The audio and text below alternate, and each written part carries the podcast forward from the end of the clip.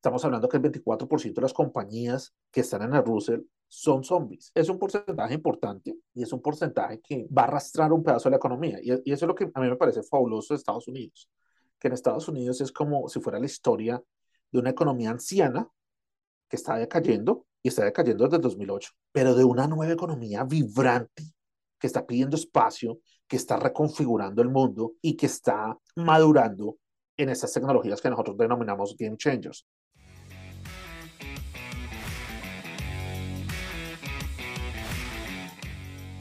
Bienvenidos al podcast de los Game Changers, un espacio para entender aquellas empresas y tecnologías que están definiendo el futuro y cómo invertir en ellas. Somos Guillermo Valencia, cofundador de Scale, y quien les habla, Julián Cardona, director de Relación con Clientes.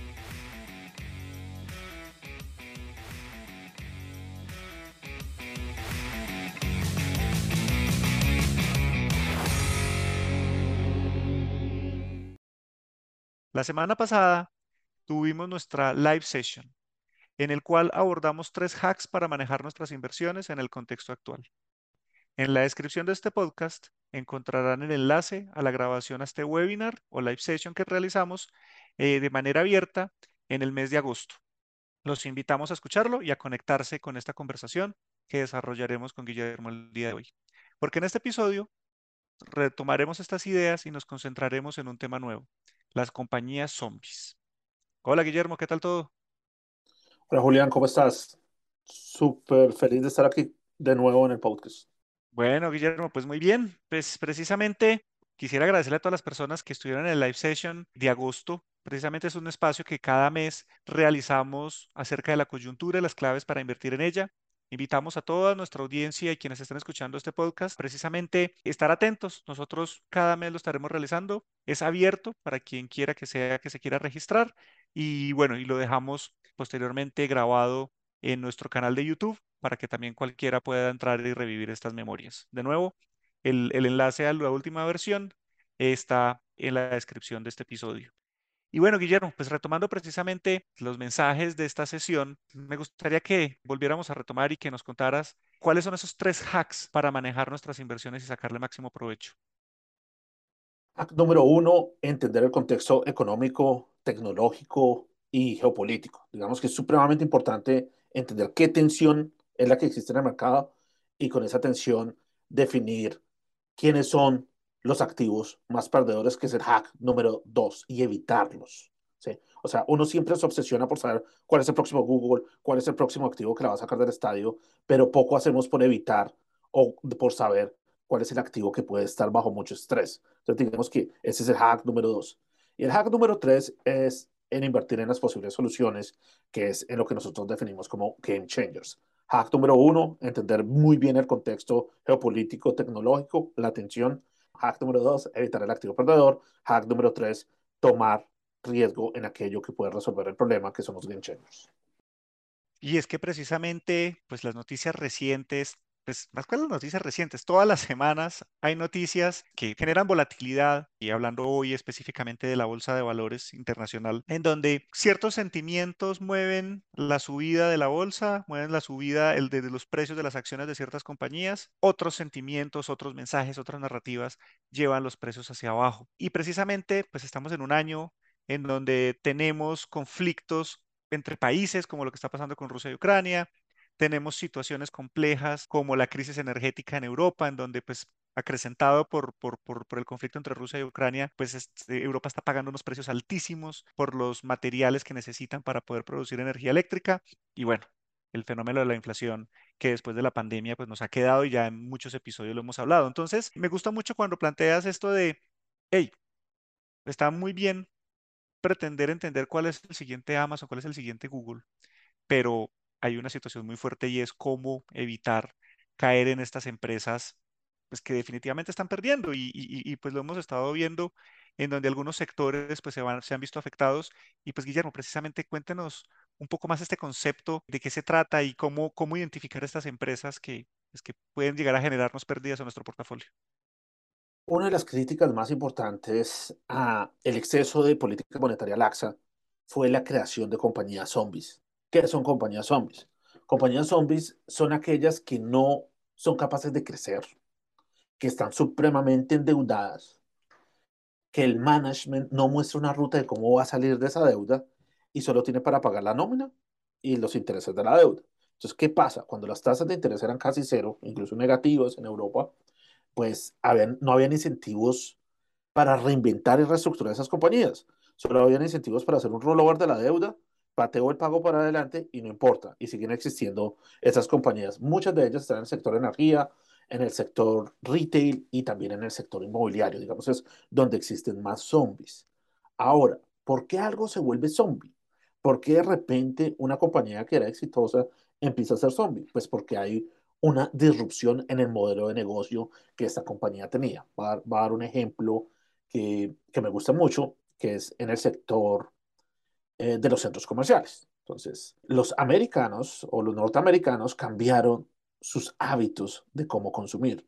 Entonces, si antes iban a un shopping mall y decían pasar la tarde y ahí hacer su, su programa de compras, hoy la mayoría de compras están siendo online y digamos que Amazon es uno de los grandes protagonistas de ese cambio de hábitos. Entonces, tenemos una tecnología que cambia cómo hacer los negocios, Amazon, y un viejo modelo de cómo se hacía ese negocio que eran los shopping malls. Entonces, ese sector está en estrés desde hace mucho tiempo, pero como las tasas de interés estaban bajas, pues bueno, podemos sobrevivir, no pasa nada. Llega la pandemia y puso casi en jaque mate ese sector porque pues se cerraron los shopping malls. Eh, realmente pues el impacto sobre esos desarrolladores inmobiliarios fue tremendo, pero pues llegó la Fed y dijo, no, yo doy una línea de crédito y puedo mantener esos zombies vivos. De alguna manera esa liquidez alimentó esos zombies. Ahora, el entorno macro, que es nuestro primer hack, como entender muy bien el entorno macro, es, oiga, pero es que la inflación, la Fed está supremamente bajo mucha presión para subir tasas. Y cuando uno mira el discurso de Powell, uno ve que la prioridad número uno ahorita es contener las expectativas de inflación, así eso implique un deterioro de algunos negocios y del crecimiento económico. Entonces, esos son candidatos naturales a estar en problemas. Entonces, e e ese es el punto importante. Los zombies nacen por una disrupción tecnológica, son los perdedores de esa disrupción tecnológica, pero el ambiente macro hizo que pudieran existir durante mucho tiempo, que eran las tasas bajas, y hoy ese ambiente macro no está ahí, no estamos en un mundo de tasas bajas, sino que estamos en un mundo de tasas altas. Guillermo, entonces eso significa que conforme se va acrecentando esta situación donde las tasas se están manteniendo altas o pueden tender a, subir según los análisis que cada mes va teniendo la, Reserva Federal, eso significa que entonces vamos a empezar a escuchar noticias de pronto de empresas que consideremos grandes o nombres eh, relevantes, tal vez concentrándolo en el Standard Poor's 500 de Estados Unidos, pueden empezar a tener este problema y, empezar nosotros a ver, por ejemplo, cierres o dificultades de que puedan continuar con su negocio. Juli, desde el 2008 el nivel de bancarrotas en el Standard Poor's ha sido muy bajo y eso es una anomalía causada por la mon política monetaria laxa. Eso no es normal. El capitalismo necesita bancarrotas para autodepurarse, ¿sí? para ser eficiente, para competir en eficiencia de costos y el modelo de negocio. Si eso no está ahí, eso es negativo para una economía. Entonces, digamos que esa es uno, una crítica muy fuerte a la política monetaria expansiva. Entonces, yo creo que sí, vienen noticias de quiebras. En, en nuestra tesis fundamental, uno no puede diversificar en un mundo donde claramente hay ganadores y perdedores estos zombies son candidatos a ser uno de los grandes perdedores. Entonces yo tengo que evitar al máximo tener exposiciones activas. Ahora, si yo extrapolo esa economía vieja a mercados emergentes, pues en muchos mercados emergentes, en particular en Latinoamérica, pues es un, es un modelo económico viejo. ¿Sí? Es un modelo económico que aún no ha tenido una penetración importante de estas nuevas tecnologías. Luego nosotros en la mayoría por lo menos en Latinoamérica, en muchas cosas en niveles de deuda, es un gran zombie que depende del precio de las materias primas. El, si el precio del petróleo no sigue sonriendo, pues ese zombie está tranquilo. Pero si el precio del petróleo se complica y fuera de eso están subiendo las tasas de interés, pues los mercados emergentes también van a tener problemas. Dentro de los mercados emergentes hay muchísimos zombies. Interesante, por ejemplo, ver Corea del Sur. Corea del Sur está lleno de corporaciones zombies y cuando uno ve el won coreano, está a niveles o de 2009, de la crisis inmobiliaria, o de 1997, que fue la crisis asiática. Entonces es algo genérico. O sea, el, e, el tema de que hay unos ganadores y unos perdedores es claro. Hoy parece que solo se ve como que todo es perdedor, como muchas noticias negativas, pero no. Ese es un ambiente donde el 24% de la economía o de las acciones que hay en el Russell 3000 son zombies, pero hay muchísimas otras compañías que no lo son. Entonces, saber elegir hace una diferencia grande.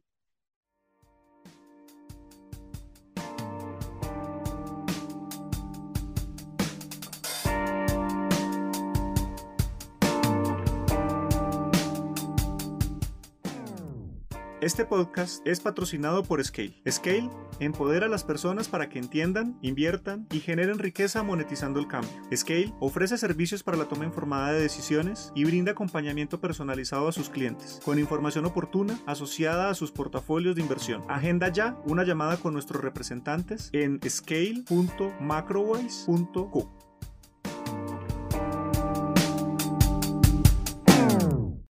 esto es información que es de acceso público, saber qué empresas están teniendo estas dificultades en un índice como el Russell 3000 o como el Standard Poor's 500, que son, ambos son índices de, empresas en Estados Unidos que agrupan pues precisamente diferentes sectores eh, industriales y, económicos.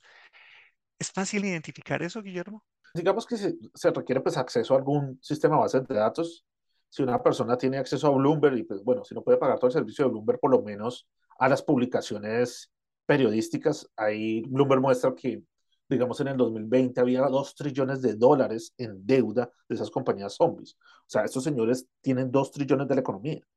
Eso es importante. El Washington Post muestra que puede ser alrededor de, de, de 3 trillones. Estamos hablando que el 24% de las compañías que están en el Russell son zombies. Entonces, es un porcentaje importante y es un porcentaje que va a arrastrar un pedazo de la economía. Y, y, eso es lo que a mí me parece fabuloso de Estados Unidos, que en Estados Unidos es como si fuera la historia de una economía anciana que está decayendo y está decayendo desde el 2008, pero de una nueva economía vibrante que está pidiendo espacio, que está reconfigurando el mundo y que está madurando en estas tecnologías que nosotros denominamos game changers. O sea, hay cosas supremamente interesantes en artificial intelligence, en semiconductores, en uh, biotecnología. Entonces, que, que, yo creo que va a tener un impacto supremamente importante en la manera como nosotros vivimos.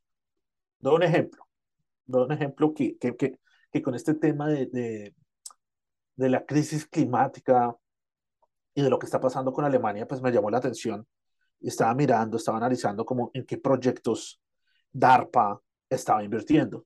DARPA es como, digamos que, la fundación que promueve el desarrollo tecnológico y enfoca capital en proyectos eh, que pueden tener un impacto muy grande para las cosas que son de seguridad nacional de los Estados Unidos. Entonces, definitivamente el tema energético es algo de seguridad nacional. Pero DARPA invierte en cosas que no son el research tradicional. ¿sí? Entonces, eso existe para que se tome más riesgo y se piense un poquito out of the box a las soluciones tradicionales. Y dentro de esos proyectos hay una startup que me llamó muchísimo la atención, que ellos están especializados en captura de gas carbónico, pero están haciendo esa captura de gas carbónico con biotecnología.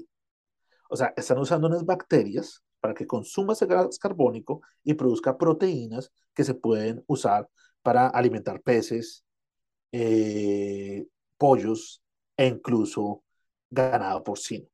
Entonces, es, es, ese tipo de soluciones son las que realmente cambian la ecuación. No sé si eso va a funcionar o no, o no va a funcionar, pero va más allá de la narrativa de los molinitos de viento, que son tremendamente nocivos para el medio ambiente, o de los paneles solares, que no tienen una densidad energética lo suficiente como para resolver el problema energético mundial. Es decir, la ciencia tiene que ir más allá de las narrativas políticas y eso es lo que va a definir quién puede ganar en esta tensión. ¿sí?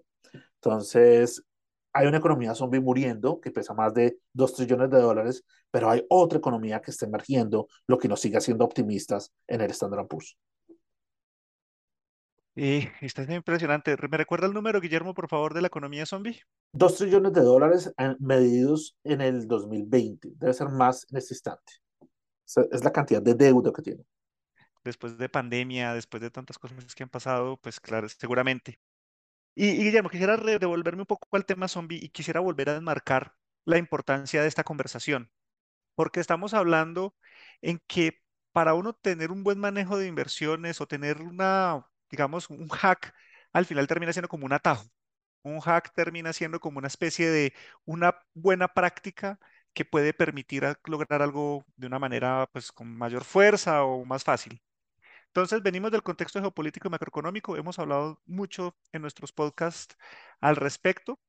Y como el número uno, el número tres, invertir en las soluciones, en esta nueva economía que usted está planteando, de, de, de- estas empresas que están inventándose la nueva manera de vivir, la nueva manera de generar riqueza, de ofrecerle soluciones al mundo.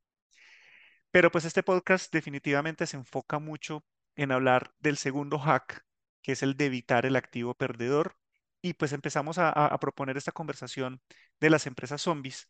Y, me pareció muy interesante porque al principio se mencionó que habían tres industrias o sectores económicos que estaban teniendo mucho impacto o que pueden llegar a tener muchas de, de estas empresas que están siendo perdedoras. Mejor dicho, empresas que debemos evitar en nuestro portafolio y eran energía, retail y sector inmobiliario. Ya se metió un poco a hablar de, de centros comerciales, pero me queda mucha curiosidad y me gustaría profundizar un poquito más en cada uno de estos tres y si apareciera otro, pues bueno, adelante. Bueno, eso es lo interesante de esas compañías que están en estrés. Digamos que antes del 2020 eran esos sectores, retail, real estate y energía.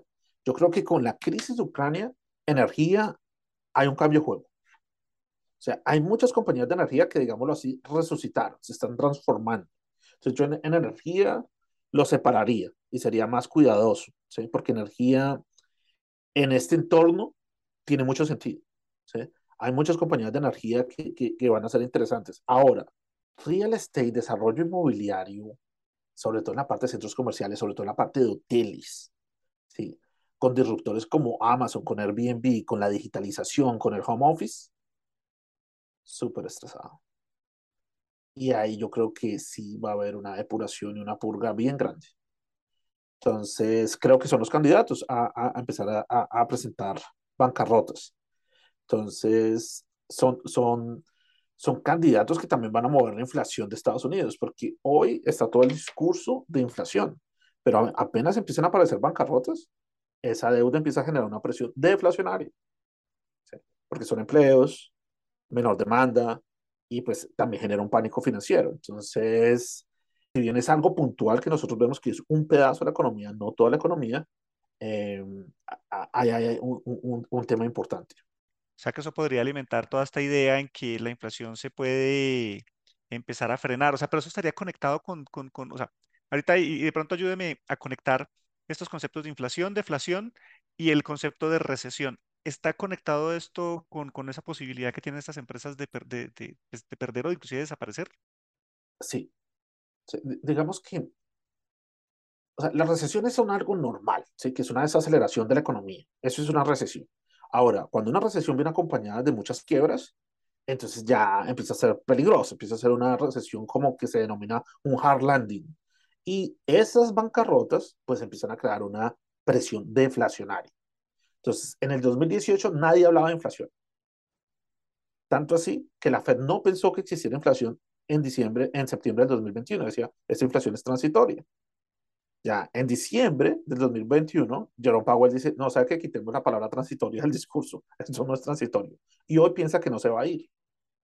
Sin embargo, los containers están cayendo de precio, muchos commodities industriales están cayendo de precio, el índice de productos, eh, el índice de precios al productor está cayendo de precios, pero la narrativa que tiene el Banco Central en este instante, vamos a hacer todo lo posible para contener esa inflación. Luego está creando tasas de interés altas que aumenta la probabilidad de quiebras en los que no tengan unas finanzas adecuadas. Entonces, es muy fácil pasar de una narrativa de deflación, de, de inflacionaria a deflación, si uno mira en la historia, por ejemplo, los 50, los 40.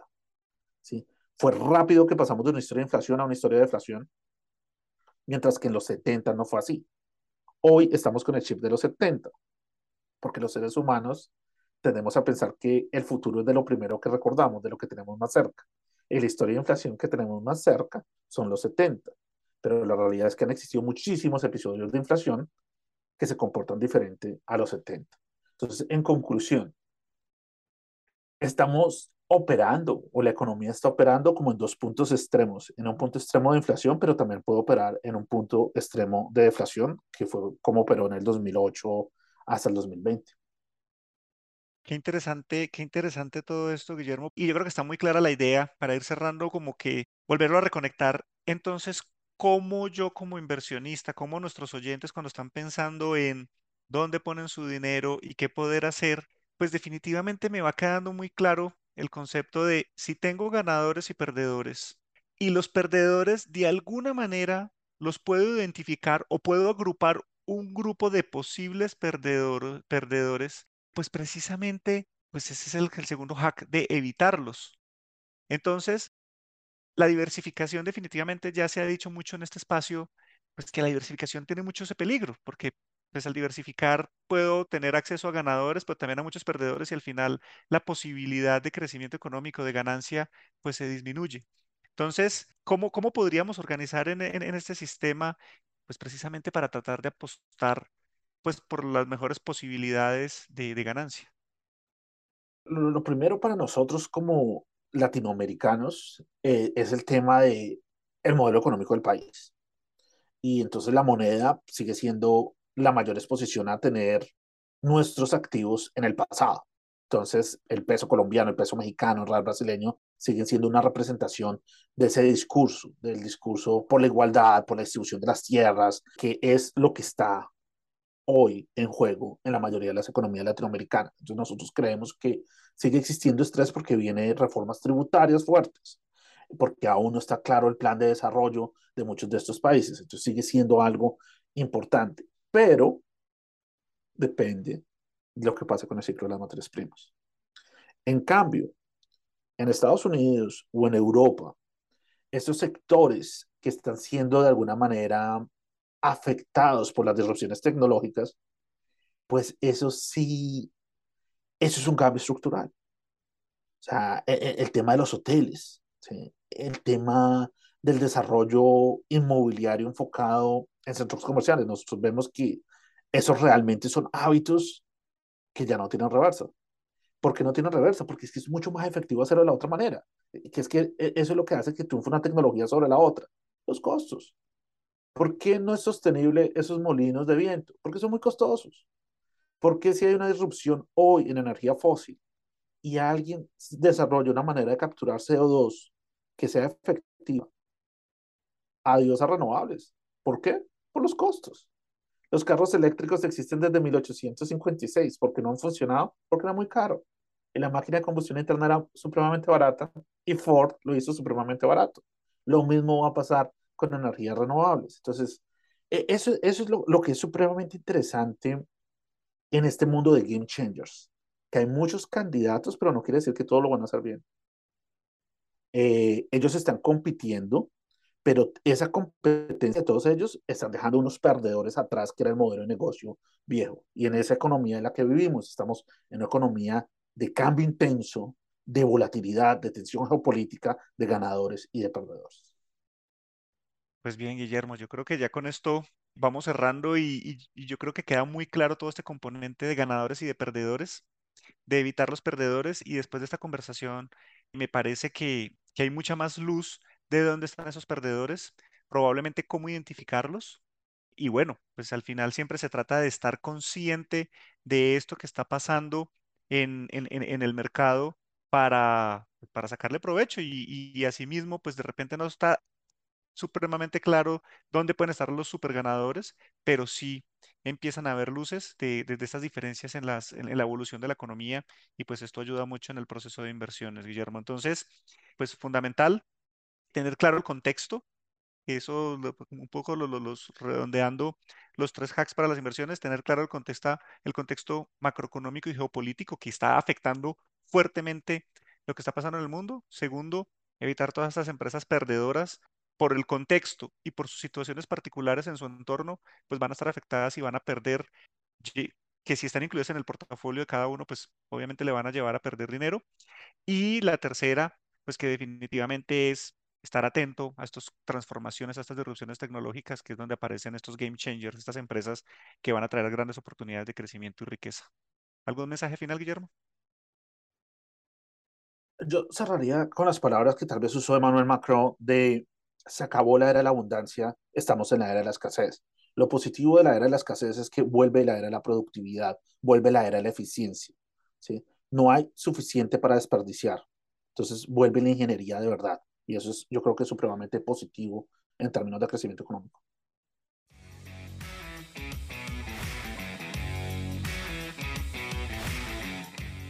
Muchas gracias a todos nuestros oyentes por hacer parte de este episodio. Los invitamos a seguirnos en nuestra cuenta en LinkedIn Scale Invest, contactarnos a través de scale.macrowise.co y dejarnos sus preguntas en la caja de comentarios. Recuerden que el mayor riesgo en la vida es quedarse quieto y no hacer nada. Hasta el próximo episodio.